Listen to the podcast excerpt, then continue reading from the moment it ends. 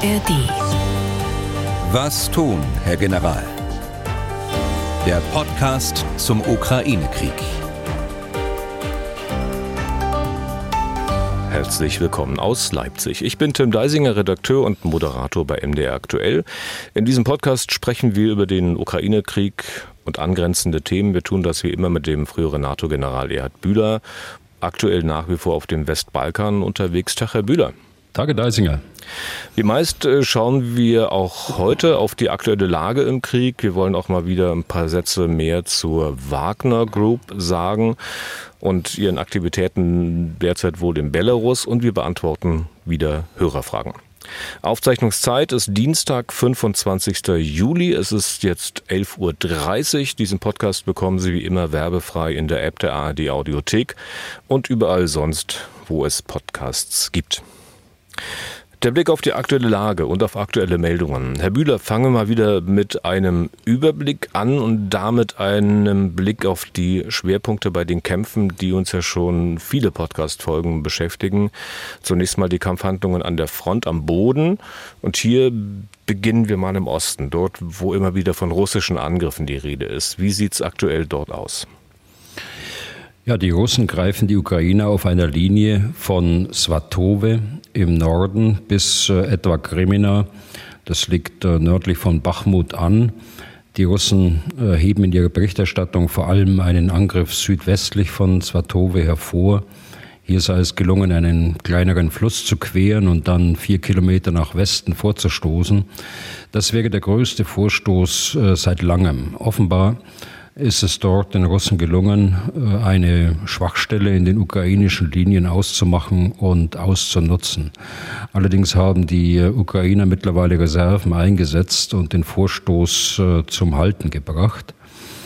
Südlich von Bachmut greifen die Russen in den letzten Tagen bei Avdivka weiter an, nach Westen.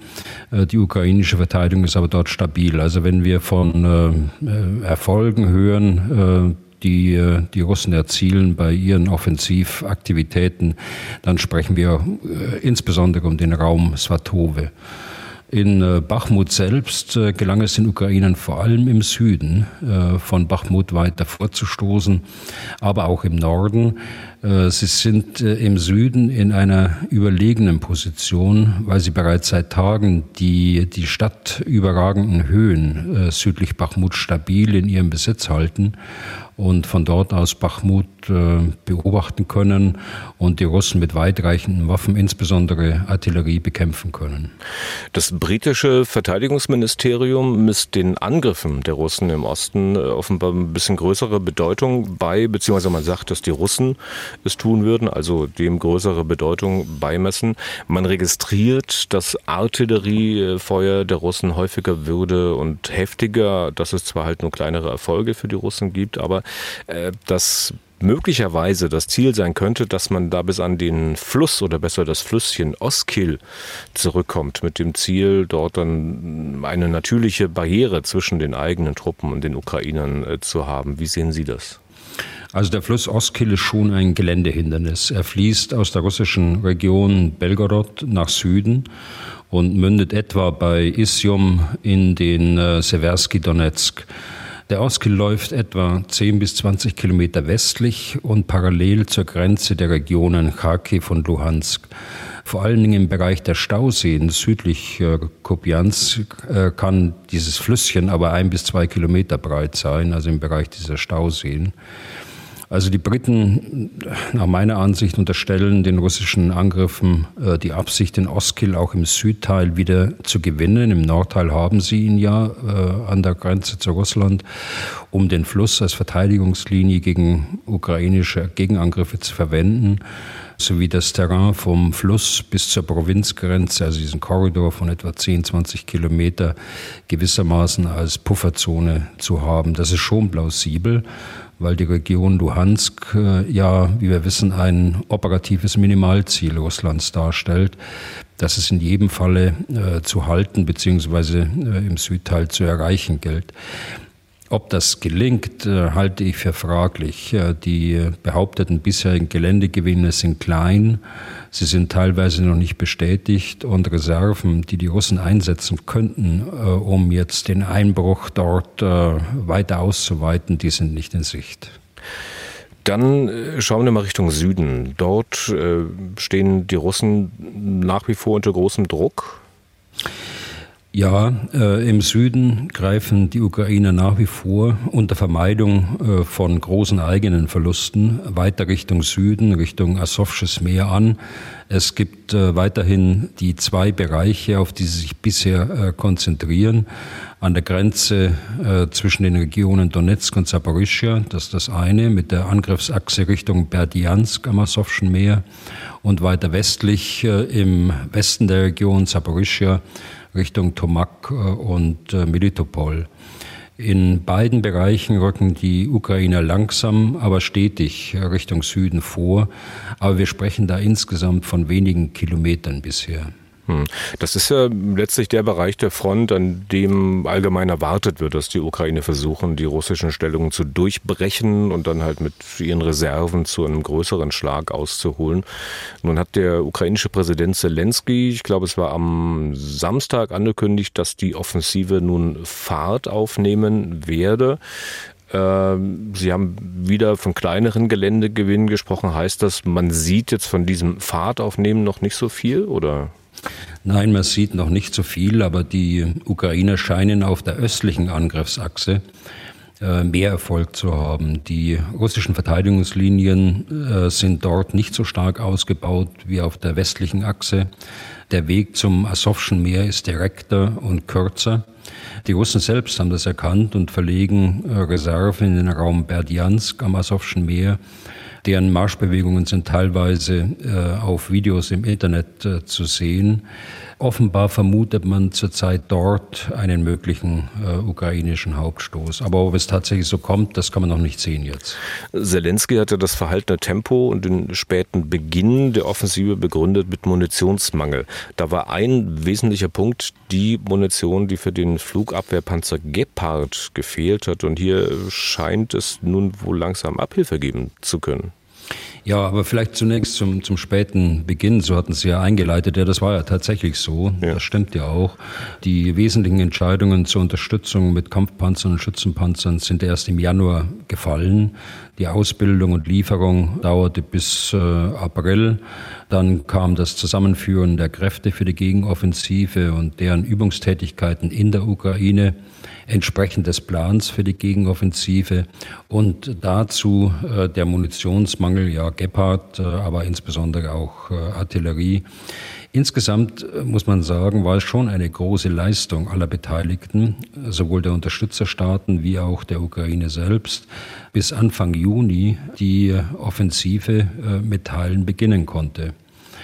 Aber äh, sie wollten ja auf die Munition für den Flugabwehrpanzer Gepard hinaus der ja auf der einen Seite entscheidend ist äh, für den Schutz ukrainischer Städte gegen Drohnen, aber auch für die Offensivkräfte, für den Schutz äh, gegen Kampfflugzeuge, Kampfhubschrauber und Drohnen. Die äh, Bundeswehr hatte nur begrenzte Stückzahlen an dieser Gepard-Munition, 35 mm Munition, weil wir eben den Gepard schon vor zehn Jahren aus Kostengründen und in aus heutiger Sicht falschen Einschätzung der Bedrohungslage ausgemustert und verkauft haben. Andere Länder, in denen diese Munition hergestellt wird, wie die Schweiz oder die den Gepard und die zugehörige Munition äh, besitzen, Brasilien, konnten oder wollten nicht liefern. Und ich sagte, dass es nun scheint, dass man langsam Abhilfe schaffen könne. Rheinmetall hat angekündigt, dass man mit der Auslieferung frischer Munition beginnt und dass man dabei doch äh, recht ungewöhnliche Wege gehen musste. Also offenbar konnte man wohl die Munition ähm, für den Gepard nicht einfach so nachbauen, weil man auch schlicht keine Werkzeuge mehr dafür hat, weil er halt so, wie Sie sagten, der Gepard so alt ist. Ähm, deswegen hat man wohl andere 35 Millimeter Munition sozusagen umgerüstet. Wissen Sie da Näheres? Ja, die Bildzeitung hat äh, zuerst darüber berichtet. Äh, ob der Bericht so in Gänze so stimmt, äh, das weiß ich nicht. Auf jeden Fall ist es eine große Leistung der Firma Rheinmetall und anderer Firmen, die dabei beteiligt sind, äh, nach dem Auftrag im Februar äh, jetzt eine Produktionslinie für die 35 mm Gepard-Munition aufzubauen und äh, mehr als pünktlich jetzt auch zu liefern. Äh, es ist auch nicht äh, trivial, solche Munition herzustellen. Das ist ja keine Munition, die nur 35 mm Kaliber braucht, sondern das ist ja eine Munition, die mit dem Feuerleitrechner praktisch im letzten Moment, also während der Schuss abgegeben wird, nochmal kommunizieren muss. Das heißt, der Feuerleitrechner muss die Munition sozusagen erkennen und im Moment der Feuereröffnung die Geschosse mit den äh, letzten Zieldaten versorgen. Also in den nächsten Tagen ist angekündigt, äh, soll die Munition in der Ukraine ankommen und äh, bis Jahresende sollen etwa 40.000 Stück äh, geliefert werden. Der Gesamtumfang des Auftrages beträgt 300.000 Stück. Okay, zur Offensive ähm, der Ukrainer gehört auch, dass man verhindert, dass die russischen Truppen an der Front Nachschub bekommen, beziehungsweise dass man den Nachschub zumindest erschwert. Und auch hierbei soll die ukrainische Armee durchaus weiter erfolgreich sein. Was gibt es dazu zu vermelden? Ja, die ukrainische Armee ist tatsächlich in diesem wie ich es immer nenne, indirekten Ansatz äh, durchaus erfolgreich, also in diesem Kampf gegen die äh, Versorgungslinien. Ich will mal zwei Beispiele herausgreifen. Bereits am Freitag äh, wurde ein Munitionslager im südöstlichen Teil der Krim getroffen. Gestern Morgen traf es dann ein russisches Militärlager mit einer Reparaturwerkstatt und einem großen Munitionsdepot im nördlichen Teil äh, der Krim. Die Ukrainer haben insgesamt vier äh, von diesen Storm Shadow Marschflugkörpern von Kampfflugzeugen abgeschossen. Vorangegangen ist wohl ein äh, Drohnenangriff, der die russische Flugabwehr offensichtlich täuschen sollte. Also diese beiden äh, Ereignisse jetzt mal für äh, andere, die äh, die Versorgung treffen und die doch äh, Auswirkungen haben müssen. Gerade auf der Krim äh, waren stellenweise die Eisenbahnen gesperrt, die Richtung Südukraine gelaufen sind, die Hauptstraße gesperrt Richtung Südukraine. Also das hat sicher Rückwirkungen auf die Versorgung der Truppenteile in der Südukraine. Und äh, das passt jetzt nicht ganz zu dem, zu dem Nachschub dazu, aber es äh, passt äh, zu den äh, Luftoperationen der Ukraine. Äh, es hat gestern zwei Drohnenangriffe auf äh, Moskau gegeben. Es ist Sachschaden entstanden, obwohl es eine Drohne wahrscheinlich durch äh, elektronische Maßnahmen äh, gestört, äh, abgestürzt. eine andere scheint explodiert zu sein. Ich sage das mit aller Vorsicht, äh, das kann man so aus den Bildern noch nicht sehen. Äh, in einem Fall ist ein Bürogebäude getroffen worden in Moskau während der Nacht, also da ist niemand zu Schaden gekommen. Und äh, eine der Drohnen ist eben runtergekommen in der Nähe des Verteidigungsministeriums in Moskau. Was denken Sie, was der Hintergrund für diese Angriffe auf Moskau sein könnte? Also weiß nicht, Verteidigungsministerium, klar, aber ansonsten militärische Ziele dort zu zerstören, äh, hinter so ein Ziel würde ich dann zumindest mal ein Fragezeichen setzen. Naja, also die eine ist ja in der Nähe des Verteidigungsministeriums äh, runtergekommen und äh, offensichtlich gibt es dort auch ein Hauptquartier des russischen Geheimdienstes. Also da ist nicht auszuschließen, dass dies ein militärisches Ziel hatte. Äh, sie aber dann eben durch das Störsignal einfach abgestürzt ist. Das weiß man also nicht genau, aber es gibt auch noch keine eindeutige Bestätigung, dass die äh, Ukrainer die Verantwortung dafür übernehmen. Es gibt äh, anonyme Stimmen dazu aus Kiew. Es scheint auch plausibel zu sein, dass sie es waren. Ob das Drohnen waren, die aus Ukraine abgefeuert worden sind, weiß man auch nicht. Also da ist vieles offen. Unterm Strich, äh, es ist nicht auszuschließen, dass ein militärisches Ziel äh, das wahre Ziel war. Zweitens, es ist in jedem Fall eine Blamage für die russische Luftverteidigung, äh, dass die nicht vorher erkannt worden sind, wenn sie tatsächlich aus der Ukraine angeflogen sind. Äh, und drittens zeigt das eben den Moskauern, dass auch Moskau nicht ausgespart wird. Eine Beschießung kann ich nicht erkennen nach dem Muster, wie die Russen Kiew beschießen. Deshalb bin ich da vorsichtig mit Schuldzuweisungen. Dafür würden den Ukrainern mutmaßlich auch die, die Mittel fehlen, also in dieser Art und Weise und in dieser Massiertheit Moskau anzugreifen. Ähm, und auch ja. wahrscheinlich die, die, die Motivation, sage ich mal. Ne? Also ähm, okay. ähm, die Ukrainer haben ja bestimmt kein Interesse daran, den Moskau ja, Terror zu verbreiten. Ne? Ja. Ähm, wie steht es um die russischen Angriffe aus der Luft? Also hier liegt äh, nun der Schwerpunkt der russischen Angriffe auf der Hafeninfrastruktur an der Mittelmeerküste, insbesondere in Odessa und äh, Mikolajew sowie in kleineren Häfen. Am Montagmorgen wurde auch Reni, ein ukrainischer Donauhafen im Dreiländereck Ukraine, Moldau und Rumänien getroffen, also direkt äh, an der rumänischen Grenze, die dort in der Mitte der Donau verläuft. Und äh, die Hafenanlagen da bei Rini, die sind also nur wenige hundert Meter von der Staatsgrenze und damit NATO-Grenze äh, zu Rumänien entfernt. Also hohes Risiko das äh, dort eingegangen ist. Äh, Reni wurde mit äh, iranischen Kamikaze-Drohnen angegriffen. Drei Getreidesilos wurden zerstört und es gab Schäden an der Verladeinfrastruktur. Hm. Und Odessa, wenn Sie mir ganz kurz noch einen Blick auf Odessa erlauben, wurde mehrfach mit einem Mix, und zwar jetzt mittlerweile sechs Tage oder sechs Nächte hintereinander, mit einem Mix aus unterschiedlichen Flugkörpern angegriffen. Äh, dabei gab es äh, nicht nur Schäden an Getreidesilos und an der Hafeninfrastruktur, äh, auch die historische Altstadt, ein Weltkulturerbe und äh, die orthodoxe Kathedrale von Odessa wurde äh, schwer getroffen. Mhm. Hinter den Angriffen steckt ähm, die Absicht, die ukrainischen Exportfähigkeiten von Getreide einzuschränken, nunmehr auch über die Donauroute. Und ergänzend vielleicht, und vielleicht ist das eine Reaktion auf den Drohnenangriff auf Moskau, heute Morgen wieder Drohnenangriffe auf äh, Kiew in erheblicher Anzahl. Äh, es sind aber alle Drohnen abgeschossen worden. Okay, das mal zur Lage. Ähm, wie unterschiedlich die Wahrnehmung der Lage ganz oben bei den Staatsführern sein kann, ist auch äh, nicht uninteressant, obwohl ich es nicht so recht weiß, äh, ob es bei den Russen wirklich, ich sag mal, Wahrnehmung ist. Was meine ich? Zelensky sagt, die Offensive wird dann Fahrt aufnehmen. Das hatten wir besprochen.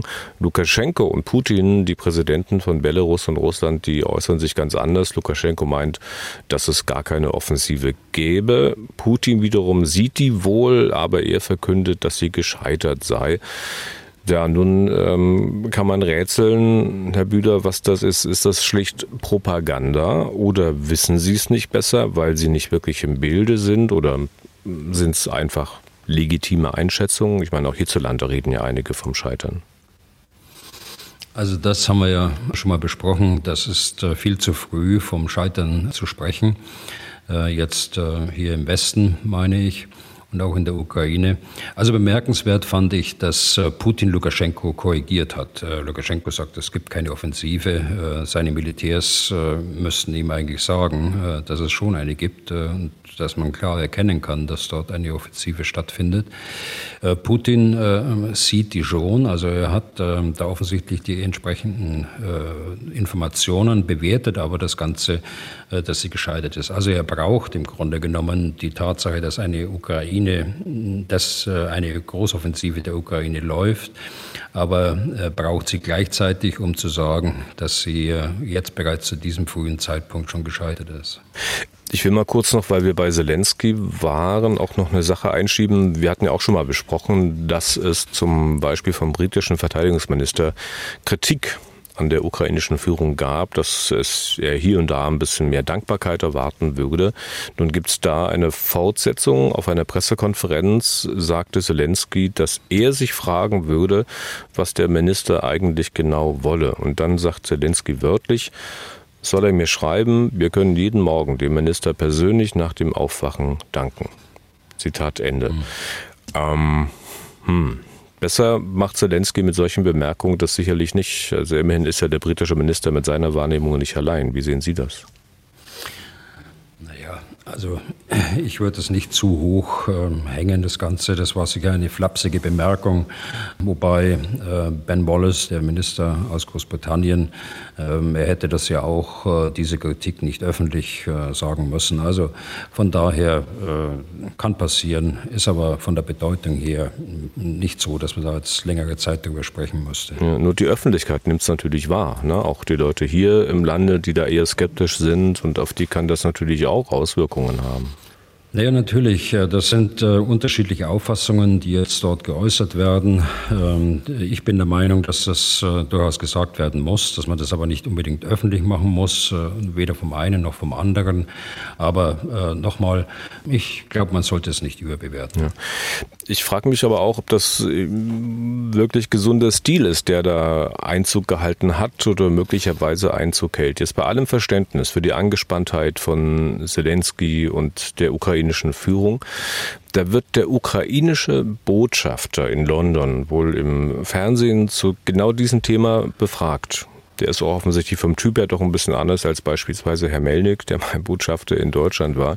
So, und dann sagt der Botschafter, was sicher viele unterschreiben würden, Sie vielleicht auch, Herr Bühler, er nennt die Äußerung seines Präsidenten ungesunden Sarkasmus. Wohlgemerkt im Fernsehen. So, und zack, äh, da war die längste Zeit Botschafter gewesen, abberufen von seinem Posten.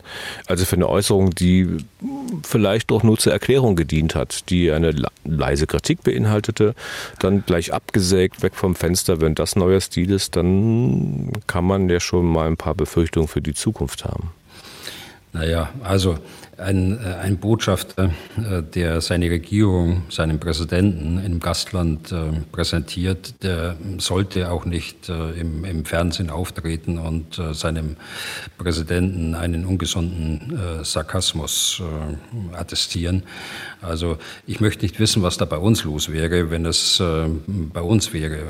Und weil Sie Melnik angesprochen haben, ja, Melnik ist ja auch abgelöst worden von seinem Posten in, äh, in Berlin, weil er wahrscheinlich auch, das ist ja nicht öffentlich gesagt worden, äh, war man unzufrieden damit, äh, dass Melnik einfach zu fordernd aufgetreten ist und hat ihn deshalb nach Brasilien geschickt als, als Botschafter. Das ist ja auch nicht unbedingt eine Beförderung. Aber mutmaßlich werden sich die Deutschen da 150.000 Mal beschwert haben über Melnik intern und dann irgendwann hat man entschieden in Kiew.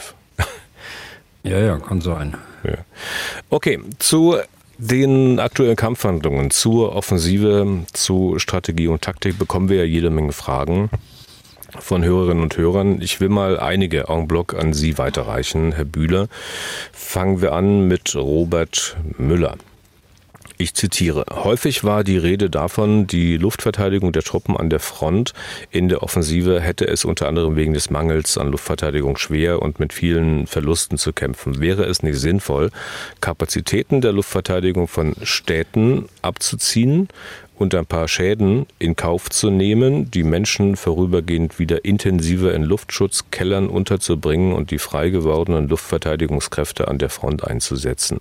Ja, ich bin mir bewusst, dass es mehr zivile Opfer geben würde, aber müsste man die militärische Schlagkraft nicht priorisieren angesichts der Entwicklung der Offensive? Zitat Ende. Die Frage, wie gesagt, von Robert Müller. Ja, Herr Müller, äh, Sie sagen es ja zwischen den Zahlen, das ist schon eine schwierige Frage.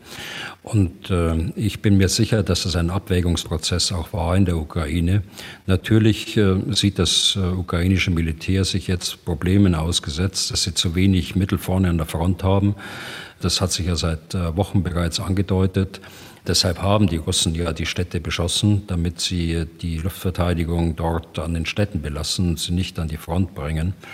Aber wissen Sie, wenn man äh, zu einer Entscheidung gekommen wäre, äh, die äh, Iris T. und äh, den Gephardt und Patriot äh, äh, an die Front zu verlegen oder auch nur teilweise an die Front zu verlegen und dadurch die Städte schutzlos gewesen wären. denken Sie daran, was heute Nacht wieder in Kiew passiert ist mit den Drohnen, die alle abgeschossen werden konnten. Russland hat über 3000 Raketen bisher auf Städte geschossen in der Ukraine im Verlauf dieses Krieges die dank der guten Entscheidung, dass man die Städte schützt, äh, eben weitgehend äh, folgenlos geblieben ist äh, für die Zivilbevölkerung. Ich möchte mir nicht ausmalen, was diese 3000 plus Raketen angerichtet hätten, wenn das nicht so der Fall war. Also ich muss sagen, es ist die richtige Entscheidung gewesen. Man hätte sich wünschen können, dass sie mehr Luftverteidigungsmittel zur Verfügung haben, dass sie die Front Front auch ausreichend ausstatten können. Aber das war eben nicht der Fall und deshalb musste man abwägen und äh, zu einem Entschluss kommen. Dann hat uns Lutz Hecker geschrieben. Erste Frage von ihm. Zitat. Welche Aufgabe haben die russischen Luftlandetruppen an der Front, die nach den Aussagen des Generals ja in Divisionsstärke und darüber hinaus eingesetzt werden? Ich verstehe den Sinn nicht. Zitat Ende. Mhm. Mhm. Also äh, die Luftlandetruppen haben in, der, in den Streitkräften Russlands eine besondere Stellung. Äh, sie sind ähm, in der Lage, mit Hubschraubern verbracht zu werden oder mit äh, Fallschirmen in den Einsatz geschickt zu werden. Hier ist es aber so, dass sie quasi als Infanterie äh, tätig werden, als Infanterie am Boden ohne äh, vorangehende Luftlandeoperation. Äh, Insofern ist dieser Begriff Luftlandetruppen äh, hier in diesem Szenario etwas äh, falsch angelegt. Aber sie haben, und da haben Sie auch recht, sie haben äh, Luftlandetruppen in Divisionsstärke es gibt äh, vier Divisionen äh, in dieser Luftlandetruppe, die eine eigene Teilstreitkraft, also neben Marine, neben Luftwaffe, neben dem Heer ist. Also durchaus eine gewisse Selbstständigkeit. Sie äh, sind in der Lage, auch wie Infanterie eingesetzt äh, werden zu können. Sie haben dazu äh, auch Panzer, BMP, das ist ein Schützenpanzer, ein leichterer Schützenpanzer, der auch mit Flugzeugen verlegt werden kann. Sie haben auch ähm, Kampfpanzer in niedriger Stückzahl, sind auch verstärkt worden, dass sie eben auch diesen ähm, Kampf dort am Boden ohne Luftoperation, ohne Vorangehen vorübergehende Luftoperationen bestehen können. Und der Hacker hat noch eine zweite Frage, und zwar wie folgt. Welche Rolle spielen überhaupt noch bemannte Flugzeuge? Auch die geforderten F-16 angesichts der auf beiden Seiten offensichtlich sehr effektiv agierenden Flugabwehr und wäre in diesem Zusammenhang ein Durchbruch durch eine tief gestaffelte Verteidigung ohne Luftunterstützung überhaupt möglich? Also zwei Fragen, ähm, die Sie mir da stellen. Ja, die bemannten Flugzeuge haben eine Rolle. Die Russen nehmen für sich in Anspruch, dass sie mit Kampfflugzeugen Gleitbomben einsetzen, die also aus einer äh, Entfernung von 10 bis 20 Kilometern an der Front losgeschickt werden, damit die Flugzeuge nicht unbedingt äh, in den Bereich der Flugabwehr der Ukraine reinfliegen müssen, also Abstandswaffen äh, nennt man das. Die Ukraine bräuchten, um diese äh, Bedrohung auszuschalten, Flugzeuge, die äh, dann die Flugabwehr, die Luftverteidigung übernehmen. Und zwar auch mit äh, Abstandswaffen, das heißt Luft-Luft-Raketen, die aus äh, großer Entfernung abgeschossen werden können, um auch diese Bedrohung auszuschalten. Natürlich, äh, das zur zweiten Frage, natürlich wäre es wünschenswert äh, gewesen, wenn die Ukrainer mehr Luftunterstützung, eigene Luftunterstützung äh, gehabt haben. Sie haben sie im begrenzten Umfang ja mit den alten äh, sowjetischen Modellen oder ex-sowjetischen äh, Modellen. Sie haben sie ja zum Teil Su-24 beispielsweise oder auch die MiG-29.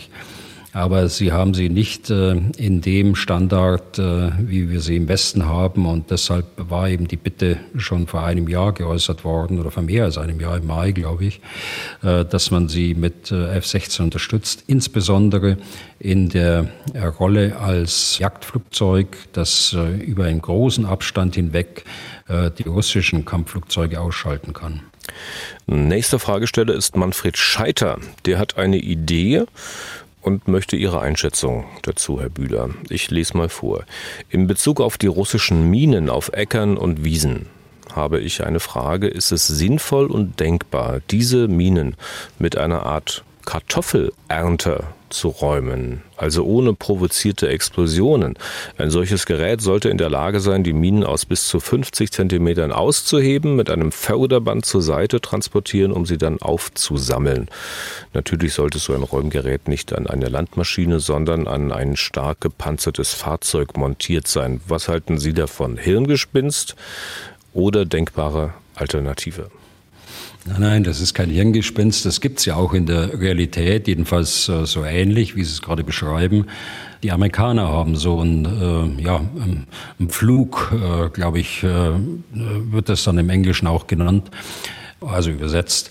Und das äh, ist vor ein gepanzertes Fahrzeug äh, gebaut und räumt praktisch die, die Minen zur Seite. Manchmal explodieren sie auch, aber zum Teil werden sie einfach zur Seite geräumt und können dort dann auch äh, später, zum späteren Zeitpunkt dann auch aufgenommen werden.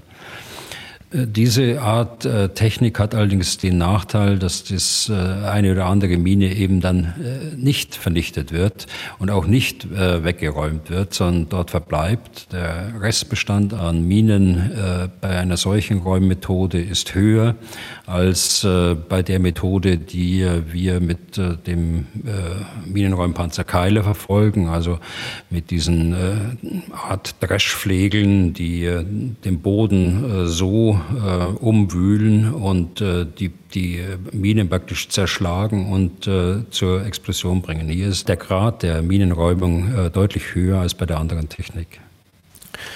Zu Minen auch noch eine Frage eines Hörers aus Mainz, der nicht namentlich genannt werden möchte. Ich zitiere, warum werden Minen nicht so programmiert, dass sie nicht beim ersten Auslöser, in Klammern Mensch-Panzer, explodieren, sondern beim zweiten, dritten oder zehnten Auslöser oder bei einem Auslöser 30 Minuten nach dem ersten Auslöser oder irgendwie zufällig nach dem x-ten Kontakt oder oder oder. So könnten alle Versuche, eine Mine gezielt zur Explosion zu bringen, durch Minenräumpanzer, Sprengschnüre und so weiter, ausgetrickst werden ähm, oder wird das schon gemacht? Ich würde jedenfalls vermuten, dass ein einfacher Schaltkreis solche verzögerten Auslöser realisierbar machen würde. Zitat Ende. Ja, es gibt eine solche moderne Technik und es äh, gibt äh, quasi Minenfelder, die äh, an- und abgeschaltet werden können über solche Schaltkreise, wie Sie es gerade beschrieben haben. Das trifft aber nicht zu auf die Masse der Minen, die dort eingesetzt wird, äh, die äh, eine solche Technik nicht haben. Das sind äh, acht bis zehn Kilo schwere Sprengstoffminen, die einen Druckzünder haben. Und der funktioniert nur dann, wenn der, der, der Panzer auch mit seiner Kette drüber fährt. Dann haben wir eine Frage von Toasten relativ kurz. Bei den militärischen Unterstützungsleistungen der Bundesrepublik ist Nebelmunition aufgetaucht. Was ist der Sinn dieser Munition? Bisher habe ich nur gehört, dass man sich selbst einnebelt, um nicht gesehen zu werden und sich so zu schützen. Ja, das ist auch so. Der Selbstschutz äh, durch eine plötzliche Nebelwand ist der Hintergrund dieser Munition. Sie stören sich wahrscheinlich an dem Begriff Munition, ähm, weil mit Munition verbindet man ja immer irgendetwas, äh, irgendetwas Kinetisches, irgendetwas, was äh, den, den Feind ausschalten soll. Hier ist es tatsächlich so, dass es Granaten sind, die von einem Panzer abgefeuert werden oder auch äh, durch Artillerie verbracht werden kann. Und da wird kurzfristig eine Nebelwand aufgebaut, äh, hinter der sich dann der, der Panzer beispielsweise zurückziehen kann, Stellungswechsel machen kann. Oder wenn es äh, größere Nebelwände sind, die durch Artilleriefeuer verbracht werden, dass man dort auch die, die Flanke eines Angriffs beispielsweise oder die Ausweichbewegung eines, eines Truppenteils verschleiert und für die optronischen äh, Hilfsmittel des Gegners äh, diese Ausweichbewegung nicht sichtbar wird. Nächste Frage von Ronny Schmidt, der bezieht sich auf den Podcast vom 19. Juli. Das war die Ausgabe 133, äh, Zitat. Dabei ging es unter anderem um die Verluste und Abgänge innerhalb des russischen Offizierskorps. Herr Bühler meinte, dass Russland etwa sieben Drei-Sterne-Generäle verloren hätte. Wie viele Generäle benötigt man denn? Beziehungsweise wie viele sind im Einsatz, um eine Kampagne mit vielleicht 300.000, 400.000 Mann, wie sie Russland derzeit in der Ukraine führt, durchzuführen. Zitat Ende. Also da haben Sie mir eine schwere äh, Frage gestellt, Herr Schmidt. Ähm, da äh, habe ich ein bisschen rumgerechnet, aber bin zu keiner äh, für mich befriedigenden Lösung gekommen. Also ich kann Ihnen da keine präzise Zahl nennen.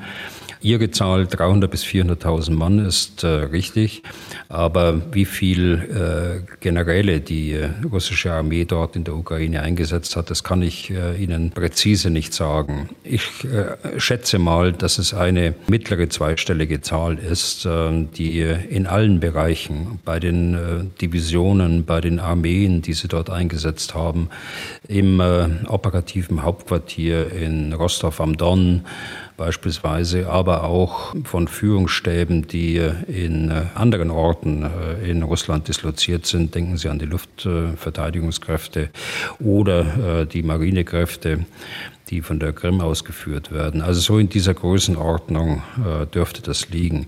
Insgesamt hat Russland aber äh, etwa 1000 äh, Generäle und Admiräle. Und daran schließt sich auch inhaltlich die letzte Hörerfrage in diesem Blog an. Dominik Hasselwander grüßt aus der Südpfalz. Ihm kommt es so vor, dass unbequeme, aber kompetente russische Generäle wie Popov oder Surovikin gegangen werden, loyale aber bleiben wie inkompetent sie auch sein mögen. Namentlich nennt er Gerasimov, den Generalstabschef und auch Verteidigungsminister Shoigu. So, und dann möchte er Folgendes wissen. Jetzt Zitat. Wie wirkt sich der aktuell stattfindende Braindrain der russischen Armee auf die direkten Kampfhandlungen an der Front aus? Und ja, mir ist durchaus bewusst, dass die Antwort auf meine Frage einen gewissen Teil Spekulation beinhaltet und Herrn Bühler das schwerfällt. Trotzdem würde mich seine Meinung dazu sehr interessieren. Zitat Ende. Also ich bin nicht der Einzige, dem Sie attestieren müssten, Sie zur Spekulation verleiten zu wollen. Aber okay. wir kennen ja auch den Ausweg. Ne? Sie, wir nennen Spekulationen einfach Szenarien ja. und schon sind wir auf der sicheren Seite. Also nicht ganz ernst gemeint. Aber die Frage, wie gesagt, von Dominik Hasselwander. Also bei der Einleitung, äh, da muss ich schon eine Bemerkung machen dazu, und zwar zu der Personalie Sorowikin, aber auch Gerasimov. Ich ähm, weiß, dass Gerasimov durchaus ein gebildeter Mann ist und äh, ähm, hohe Sachkenntnis hat. Also man sollte ihn nicht unterschätzen, auch wenn er dort äh, durch Prigozhin in erster Linie sehr in Misskredit gebracht worden ist. Also den sollte man nicht unterschätzen. Auf der anderen Seite zum Kern äh, der Frage. Das wird eine interessante Frage sein, äh, auf mittlere Sicht, glaube ich. Man sieht jetzt schon erste Anzeichen. Beispiel General Popov, der Befehlshaber der 58. Armee, äh, der wurde abgelöst. Äh, da gab es große Diskussionen äh, darüber, auch in der Öffentlichkeit. Der Sogowikin ist mutmaßlich in Hausarrest. Der ist ähm, seit diesem Samstagmorgen nicht mehr gesehen worden in der Öffentlichkeit. Aber ich will auf den General Teplinski äh, zu sprechen kommen, den Befehlshaber der Luftlandetruppen, der dem vier Divisionen unterstellt sind in der Luftlandetruppe. Zwei seiner Divisionskommandeure sind schon abgelöst worden, der äh, Kommandeur der 7. und der Kommandeur der 106. Äh, Luftlandedivision. Und äh, auch äh, um Teplinski äh, scharen sich ja Gerüchte, dass er abgelöst werden soll. Und die haben sich Soldaten auch dagegen gewandt in einem Video, das sie veröffentlicht haben. Sie haben also gesagt, wenn der abgelöst wird, äh, dann kämpfen wir nicht weiter, sondern werden wir ihm helfen, dem Teplinski. Also was auch immer man davon halten will, von dieser ja, unverhohlenen Drohung eigentlich die die Soldaten dort aussprechen. Äh, es zeigt, äh, dass es durchaus äh, Generale gibt, die geachtet sind in der Armee, die einen großen Ruf haben dort, gerade bei diesen Luftlandetruppen, die ja sehr starke Kohäsion auch haben untereinander ist das durchaus verständlich. Und wenn dort zwei Divisionskommandeure abgelöst worden sind und jetzt auch der, der nächsthöhere Befehlshaber der Luftlandetruppen, Teplinski, äh, dort in Rede steht, abgelöst zu werden, dann macht das schon was mit der Truppe. Aber das ist nicht äh, so, dass das von heute auf morgen äh, dann möglicherweise deutlich wird. das kann einige Zeit dauern.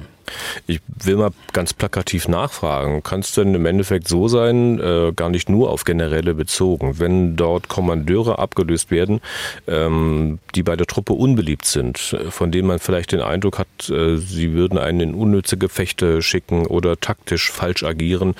Äh, wenn die abgelöst werden, dann besteht eine Wahrscheinlichkeit, dass die Truppe dann, wenn der nächste Kommandeur beliebter ist, äh, besser kämpfen und dass es dann andersherum, wenn beliebte Kommandeure abgelöst werden und durch welche ersetzt werden, die möglicherweise, weiß nicht, den ganzen Tag nur trinken oder eine Art und Weise an sich haben, die den Soldaten überhaupt nicht passt, dass die Truppe dann schlechter kämpft. Kann man das so plakativ sagen?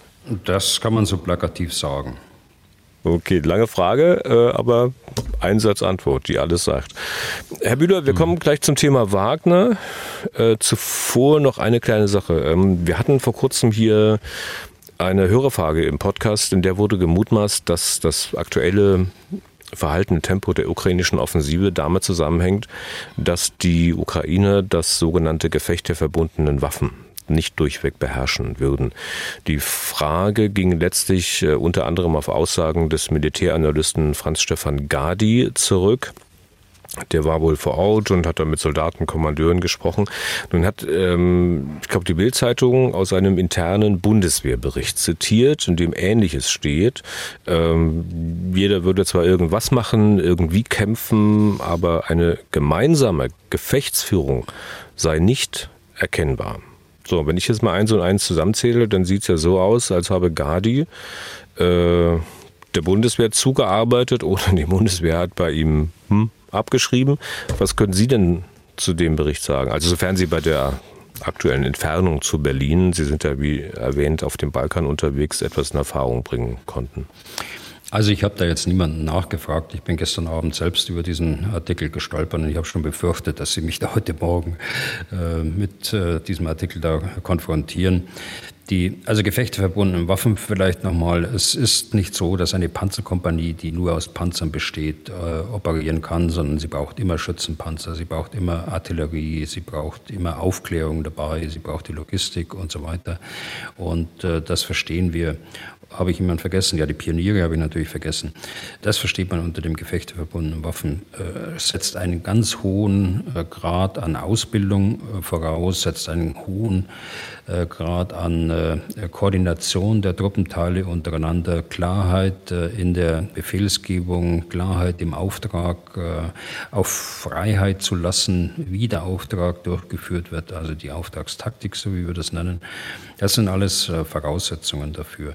Dass das nicht einfach ist, das, glaube ich, kann man diesen wenigen Sätzen schon entnehmen. So, die Bundeswehr hat verschiedene Truppenteile, verschiedene ukrainische Truppenteile in Zusammenarbeit mit anderen äh, Staaten äh, der Europäischen Union hier in Deutschland ausgebildet. Und äh, ich verstehe den Bericht jetzt so, dass man äh, sagt, so, was äh, haben wir ausgebildet, äh, was kommt vor Ort an, was ist die Realität, wo müssen wir nachsteuern im nächsten Ausbildungsabschnitt. Also so würde ich den Bericht beschreiben. Äh, sowas macht man schon, äh, ohne dass ich jetzt den Adressaten genau kenne äh, dieses Berichts. Aber das ist wohl eine Bilanz dessen, was man ausgebildet hat und wie die Realität nun aussieht. Mhm. ein gewisses Störgefühl kommt bei mir auf, wenn ein solcher Bericht, der ja eine Verschlusssache ist, dann an die Bildzeitung von irgendjemandem durchgesteckt wird. die hat ja als erstes darüber berichtet und es geht ja jetzt breit durch die Medien. Äh, das halte ich für äh, unverantwortlich. Äh, das ist ein Dienstvergehen. Auch wenn es der niedrigste Verschlusssachengrad ist, man hätte es auch höher machen können, man könnte, hätte es auch vertraulich einstufen können, dann wäre die Hemmschwelle höher gewesen für denjenigen oder diejenige, die das durchgestochen hat an die Presse. Warum äh, sehe ich das so kritisch? Weil es eine Bewertung ist, äh, die hier vorgenommen wird, äh, einer verbündeten Nation, die sich im Krieg befindet. Und wenn ich hier solche Aussagen treffe, dass man zu kleinteilig vorgeht, dass man Feuer und Bewegung nicht koordinieren kann und so weiter, dann macht man das so, dass man das äh, unter Geheimhaltung macht, dass man möglicherweise das äh, auf höherer Ebene dort mit der Ukraine selbst bespricht, aber doch auf keinen Fall so, dass jetzt in der Bildzeitung nachlesbar ist, was das deutsche Militär vertreten durch die ein, zwei, drei Referenten, die das geschrieben haben, über die Ukraine und ihre Kriegführung denkt. Und Putin muss sich das dann nicht mal übersetzen lassen, wenn er das liest. Ähm, ja, wissen Sie, die sehen ja auch, die sehen ja auch, was los ist, die Russen. Ja. Also die, die beobachten ja auch, wie es, wie es aussieht. Ähm, ich möchte noch einen Schritt weitergehen.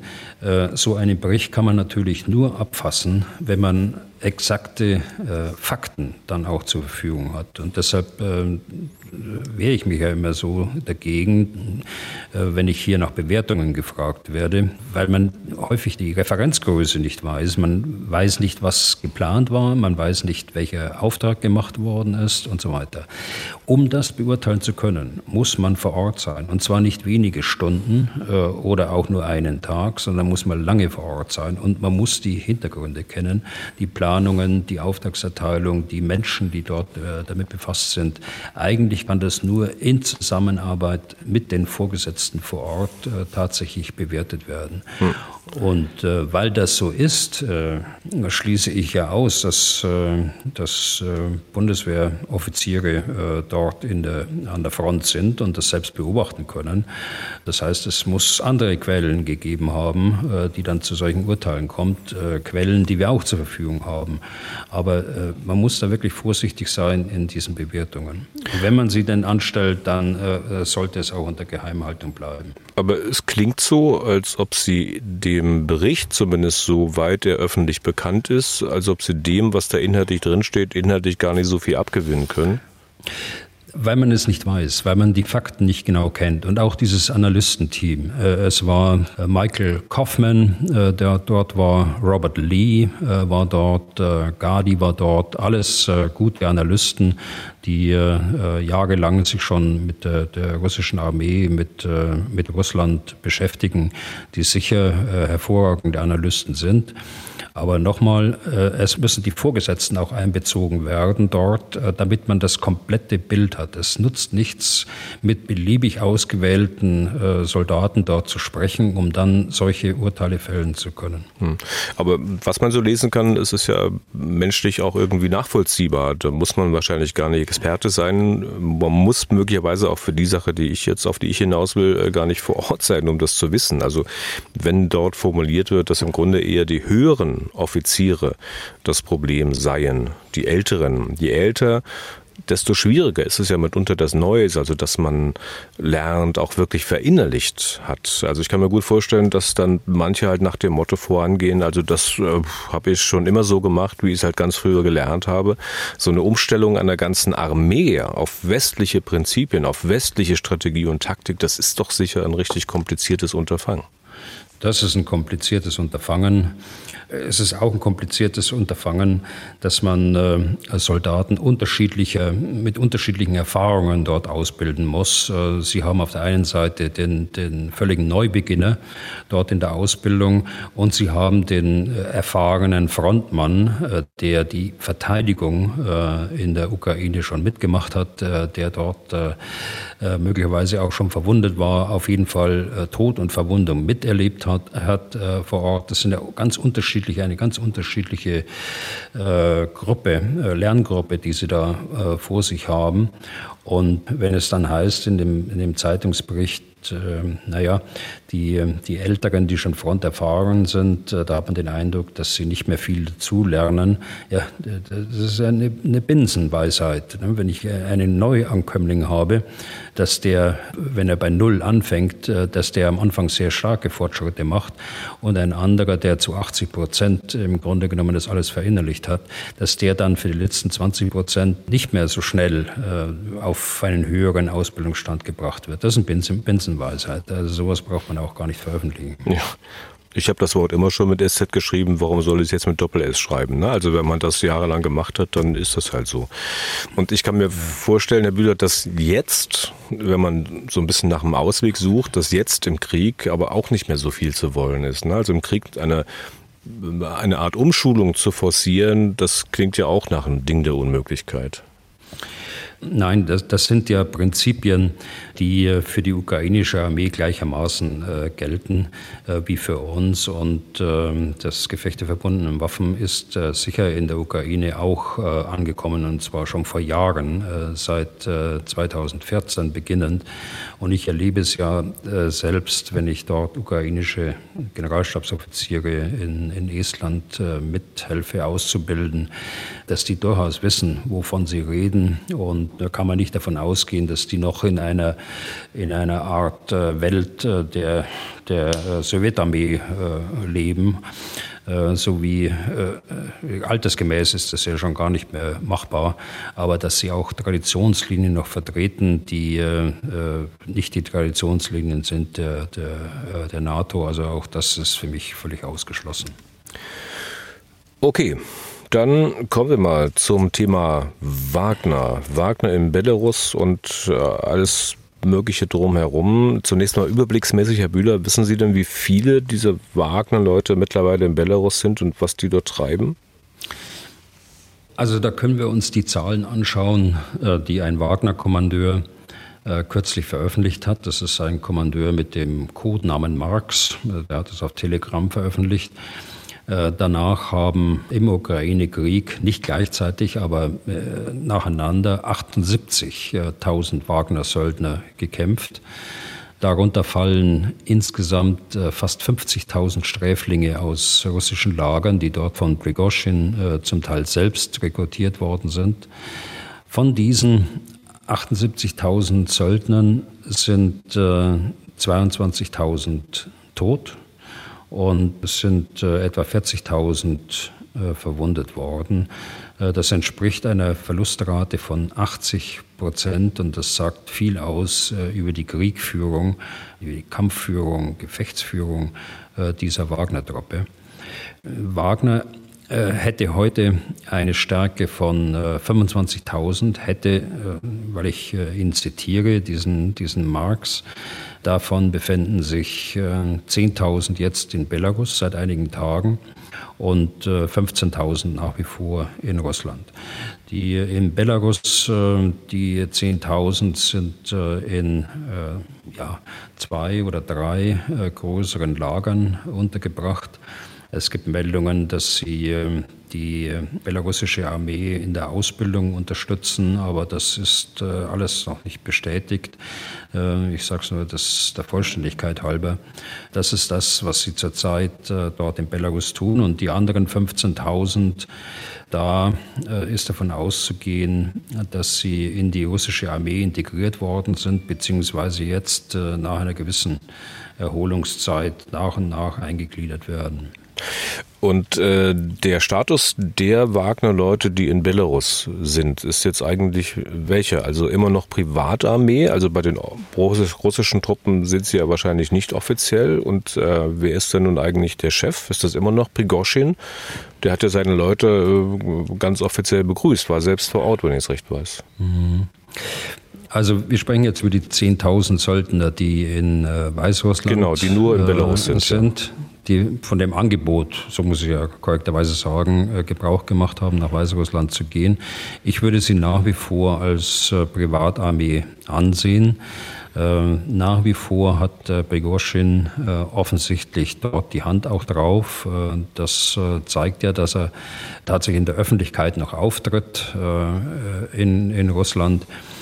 Allerdings sind diese 10.000 Söldner, auch davon äh, würde ich ausgehen, unter starker Kontrolle der, der belarussischen Behörden. Und zu üben scheinen die Truppen in der Nähe der Grenze zu Polen, also eher im südlichen Bereich, äh, südwestlichen Bereich von Belarus, so nah an der Grenze, dass die Polen, die dort leben, auch so einige Befürchtungen haben. Ja, nicht nur die, die äh, dort leben, sondern auch die polnische Regierung hat da Befürchtungen und äh, will da möglichst Zwischenfälle vermeiden. Äh, sie haben ja auch angekündigt, Truppen dorthin zu verlegen und haben das mittlerweile auch getan. Äh, sie haben die Sicherung der Grenze zu Belarus verstärkt äh, und eben dafür zusätzliche Truppen hinverlegt. Wie bewerten Sie denn die Äußerung von Putin? Also, dass man jede Aggression, jede polnische Aggression gegen Belarus als Aggression gegen Russland ansehen würde? Also, er bezieht sich da wohl auf die Vereinbarung äh, des äh, Staatenbundes oder Union, wie er selbst sagt. Äh, also Staatenbund Russland, äh, Belarus. Er weiß aber sicher auch, dass äh, Polen keine Angriffsabsichten nach Belarus hat. Äh, so ist es reine äh, Theorie und oder man kann auch sagen reine Propaganda, um dem belarussischen Präsidenten die Entschlossenheit und die Führungsstärke Russlands zu bestätigen und auch zu bestätigen, dass die Bündnisverpflichtung besteht und dass Belarus unter dem Schutz von Russland steht. Hm, er hat es ja konkreter gemacht noch. Er hat da verkündet, dass die Polen angeblich Teile der Westukraine würden quasi besetzen wollen, Gebiete, die früher mal zu Polen gehört hätten. Ähm, das alles dann mit Unterstützung der Ukrainer selbst, aber auch der Litauer. Aber das ist natürlich absurd. Äh, das ist noch nicht mal ein Kommentar wert, äh, glaube ich. Aber er bezeichnet ähm, auch die ehemals deutschen Gebiete, die heute zu Polen gehören, als äh, Geschenk Stalins. Mhm. Und Polen sollte das nicht vergessen, sonst äh, müsste man die Polen auch daran erinnern. Auch das sagt äh, Putin. Es geht also nicht nur um die östlichen Gebiete, die vormals polnisch waren, äh, jetzt belarussisch sind, sondern es geht auch um die äh, vormals deutschen Gebiete, äh, die beansprucht werden, jetzt in Anführungsstrichen, durch die Nachfol den Nachfolger der Sowjetunion. Und es ist nicht nur Putin allein, sondern es ist auch der russische Politiker und äh, Vorsitzende der Duma, also des Parlaments, äh, Volodin, äh, gehört auch der gleichen Partei wie, äh, wie Putin an. Er fordert äh, von Polen eine Entschädigung von, äh, sage und schreibe, 750 Milliarden Dollar. Und äh, Zitat, Polen muss die durch den Zweiten Weltkrieg gewonnenen Gebiete zurückgeben und unserem Land äh, die in den Kriegs- und Nachkriegsjahren überwiesenen Mittel zurückgeben, hat er geschrieben auf Telegram. Macht einen sprachlos. Ja, aber dafür, dass es kein Kommentar wert war, waren es dann doch ein paar Sätze. Ähm. Naja, gut. Herr Bühler, es wird auch immer wieder gefragt, äh, wie es zu werten wäre, wenn NATO-Staaten ganz für sich alleine, also nicht als NATO, in diesen Konflikt eingreifen würden. Wenn die denn in Auseinandersetzungen verwickelt würden, ob dann der NATO-Beistand greifen würde. Manch einer schreibt das durchaus in der Hoffnung, dass dieser Beistand nicht gereift und die Ukraine dadurch vielleicht Unterstützung bekäme. Stellvertretend kann ich hier mal Sascha Kubert aus Köln nennen, der uns äh, dazu in den letzten Tagen geschrieben hat. Also ich bin der Meinung, dass auch das eine sehr theoretische Diskussion ist. Äh, jedem NATO-Staat ist bewusst, dass die Stärke des Bündnisses äh, sein Zusammenhalt ist. Und das gilt gerade in solchen grundlegenden Fragen äh, von Krieg und Frieden. Unbeschadet dessen hat natürlich jeder Staat auch seine eigene Sichtweise und eigene Interessen, äh, die manchmal dazu führen, dass es im Bündnis Diskussionen gibt. Äh, wir haben das ja im Umfeld des äh, Gipfels von Vilnius ja auch selbst miterlebt. Im Übrigen ist aber die Beistandspflicht nach Artikel 5 des NATO-Vertrags kein Automatismus, sondern muss von allen Bündnispartnern gemeinsam festgestellt werden. Und schon deshalb schließe ich ähm, solche Alleingänge, äh, die unser Hörer hier skizziert hat, aus, äh, die die Bündnissolidarität äh, gefährden könnten. Okay, also eine polnische Aggression, ein polnischer Angriff auf Belarus erscheint äh, wenig denkbar. Äh, wie ist es denn andersherum, Herr Bühler? Ist es denn denkbar, dass Wagner, bei dem Thema sind wir ja eigentlich, also die Leute in Belarus, die offenbar keine Kontrakte mit der russischen Armee unterschrieben haben, dass die an der Grenze für Unruhe äh, sorgen? Unruhe auch in dem Sinne, dass die Wagner-Leute die Grenze zu Polen überschreiten. Putin wäre dann in der Situation, sagen zu können, auch wenn es letztlich Quatsch ist, äh, wir sind es nicht, die gehören nicht zu uns. Also äh, allein die Präsenz äh, dieser Truppe von Straftätern in Belarus wirkt sich ja bereits aus. Sonst würden wir nicht darüber sprechen und sonst würden die Polen nicht darüber sprechen, sonst würde in der NATO nicht darüber gesprochen werden mit Versuchen, mit Wagner zu drohen, äh, glaube ich, muss man auch rechnen, äh, auch in, in, den nächsten Wochen und äh, Monaten. Und äh, deshalb ist eine Verstärkung der polnischen Grenzsicherung durchaus folgerichtig. Und ähm, wie bewerten Sie die ähm, Ansichten beziehungsweise das, was Lukaschenko dazu macht? Also äh, es scheint ihm ja in keinster Weise recht zu sein, dass es dort zu Konflikten kommt. Ansonsten, also ich würde mir es zumindest nicht anders erklären können, dass er betont, äh, dass er Wagner-Leute letztlich daran gehindert habe, mal einen Ausflug nach Polen zu unternehmen. Ja, sicher. Also das ist ähm, äh, die, die andere Seite der Medaille. Äh, Lukaschenko kann überhaupt kein, kein äh, Interesse daran haben, dass Wagner äh, jetzt hier aus eigener Zuständigkeit heraus irgendwas tut. Äh, deshalb meine ich auch, dass äh, Wagner unter starker Kontrolle der Behörden von Belarus stehen im Augenblick und eben nicht das tun hm. Können, was sie monatelang dort in der, in der Ukraine getan haben ja. und sich äh, gegen die, die staatlichen Autoritäten Russlands da gewandt haben. Da wird er sicher seine Schlüsse daraus gezogen haben. Martin, äh, den Nachnamen sollen wir weglassen, der möchte wissen, wenn die Wagner-Leute dennoch in Polen aktiv würden, wie die denn eingestuft würden als terroristische Vereinigung? Kann sein, auf jeden Fall als Aggressoren. Und äh, da hat die NATO ja ein klares Bekenntnis zum Schutz des NATO-Gebiets abgegeben. Und da habe ich überhaupt keinen Zweifel daran, dass äh, die Truppenteile, die äh, entweder in Litauen oder auch in Polen äh, stationiert sind, äh, der NATO alles tun werden, äh, dass das NATO-Gebiet hier auch geschützt bleibt. Dass die belarussische Armee selbst mit kriegerischen Handlungen gegen Polen beginnen könnte, das schließen Sie aus, wenn ich Sie sozusagen richtig verstanden habe, aus vielen Podcasts, die wir da auch schon mal drüber gesprochen haben. Ja, ich glaube, das äh, würde Lukaschenko nicht äh, riskieren. Das ist auch nicht in seinem Interesse aus innenpolitischen Gründen äh, und auch wegen des Zustands der belarussischen Armee. Und ähnlich sehen Sie mögliche gemeinsame Aktionen der Wagner-Leute und der belarussischen Armee im Norden der Ukraine, also so dass Teile der ukrainischen Streitkräfte dort gebunden wären. Obwohl gebunden ist man ja derzeit eh schon, denn die Grenze zu Belarus, die wird man ja nicht ohne Bewachung, ohne Schutz mit verschiedenen Truppen teilen lassen. Aber wie gesagt, gemeinsame Aktion Wagner, Belarus gegen die Ukraine? Also es stimmt, die Grenze zu Belarus wird äh, auch heute schon stark gesichert, äh, nicht nur durch die Armee, sondern eben auch durch den, durch den ukrainischen Grenzschutz. Der Krieg begann ja auch im Februar 2022 äh, auch durch den Angriff Russlands über belarussisches Staatsgebiet. Aber eine aktive Beteiligung von Belarus an einem solchen äh, russischen Angriffskrieg in der, in der Zukunft gegen die Ukraine, das schließe ich weiterhin aus und dafür gibt es auch keine Anzeichen. Und ähm, wie sehen Sie die Perspektive von Wagner? Also die Eingliederung in die russische Armee ist ja in Teilen bereits erfolgt. Über Prigozhin äh, wird äh, durch die russischen Staatsmedien sehr kritisch äh, berichtet. Man versucht ihm äh, Teile des äh, Rufes äh, nun abzusprechen, den er sich da aufgebaut hat in den letzten Monaten. Offenbar soll seine Stellung in Russland äh, geschwächt werden.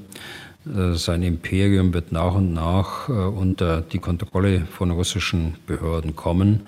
Und das gilt auch für die Wagner-Aktivitäten in Afrika. Auch da gibt es Anzeichen dazu. Okay beenden wir den heutigen Podcast mal noch mit ein paar Hörerfragen zur Wagner-Gruppe. Da haben uns ja auch jede Menge erreicht. Zunächst eine Frage, die aus Südtirol angekommen ist. Ich zitiere eine naive Frage. Wagner-Gruppen sind doch Söldner. Könnte man denen nicht einfach mehr zahlen, als Russland ihnen gibt und sie dann gegen Russland einsetzen? Also ich, bei uns gibt es keine naiven Fragen. Ähm, aber es ist die Frage, äh, ob sie das auch tun würden, äh, die Wagner-Söldner. In der Führung zumindest gibt es ja durchaus äh, sehr russisch-nationalistische Ansichten und die werden vielleicht nicht von allen Kämpfern dort geteilt, aber doch von einer Mehrzahl, so schätze ich das jedenfalls ein. Aber das ist nicht das Entscheidende. Ich glaube, das Entscheidende ist, äh, wir wollen keine Mörder, wir wollen keine Straftäter, wir wollen keine Vergewaltiger und Leute, denen alles Menschliche fremd ist. Äh, denken Sie an die Bilder, die dort verbreitet worden sind, äh, was die Wagner-Leute alles gemacht haben. Wir wollen diese Leute nicht in unseren Diensten haben. Das ist das Entscheidende. Jetzt noch die Frage von Laura Geiser. Sie möchte Folgendes wissen. Mich würde mal interessieren, was attraktiv daran ist, eine Privatarmee zu besitzen. Ist sie wirtschaftlich wertvoll oder geht es dem Führer, Schrägstrich Besitzer, um Prestige? Wer möchte schon Chef einer Einrichtung sein, die prinzipiell mit etwas Negativem, Krieg und Tod, verknüpft ist? Zitat Ende.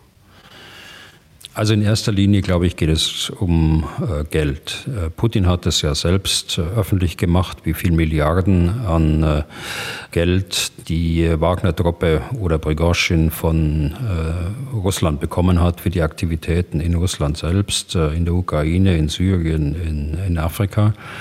Zweitens geht es tatsächlich um Macht und um Prestige. Das äh, Geld stand im Vordergrund äh, bei Prigozhin und das hat sich geändert während des Ukraine-Krieges. Vorher war er nur in Deckung und äh, hat äh, geleugnet, dass er was mit Wagner überhaupt zu tun hat. Das hat sich erst äh, im Rahmen der äh, sogenannten Schlacht um Bachmut geändert. Also Prestige und Ansehen und Ambitionen, dann auch politische Ambitionen, spielten im zweiten Teil dann eine Rolle. Okay. Und damit sind wir durch für heute. Vielen Dank auch diesmal für Ihr reges Interesse, für die vielen, vielen Fragen, die wir bekommen. Wir bemühen uns ja so viele wie möglich zu beantworten. Wenn Sie selbst Fragen haben, dann schreiben Sie an general.mdraktuell.de oder rufen Sie an unter 0800 637 3737. Herr Bühler, weiterhin eine angenehme Zeit für Sie auf dem Balkan. Wir hören uns dann am Freitag wieder. Bis dahin und vielen Dank für heute. Ja, gern geschehen, Herr Deisinger. Dann bis Freitag.